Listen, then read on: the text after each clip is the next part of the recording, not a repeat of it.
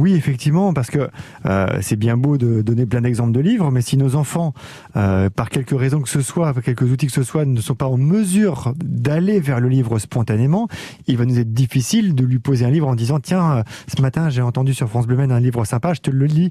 Si l'enfant il n'est pas dans ça, s'il n'a pas ces outils-là, ces repères-là, ça va être compliqué pour lui, même si le livre, même si le livre est très chouette.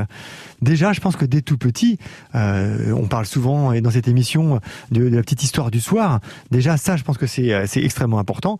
Euh, voilà, l'enfant il est habitué à entendre des histoires et puis l'objet sur lequel on s'appuie, c'est un livre. Donc il va déjà faire, il, va s'habituer à cet outil-là et puis il va le vivre comme quelque chose de très positif parce que c'est un moment de tendresse très agréable.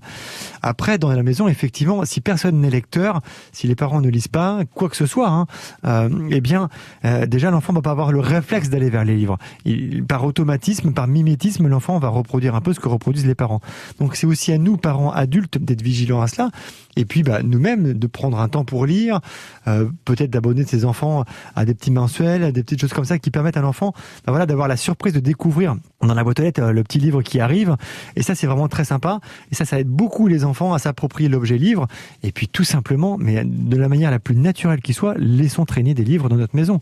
Un livre sur la table du salon, un livre dans la chambre, etc. Voilà, ça fait partie du décor, ça fait partie de la vie de l'enfant, ça s'entoure, il va s'entourer de livres. Et ça c'est extrêmement important. Et puis d'autres choses, bah, l'école le fait très bien.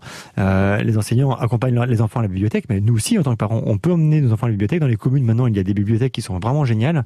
Donc, allons-y, accompagnons nos enfants, et puis euh, désacralisons un petit peu le côté pénible de la lecture, et puis allons du côté plaisir de la lecture. Et si c'est un manga, si c'est une BD, si c'est n'importe quoi, c'est pas grave, c'est déjà de la lecture.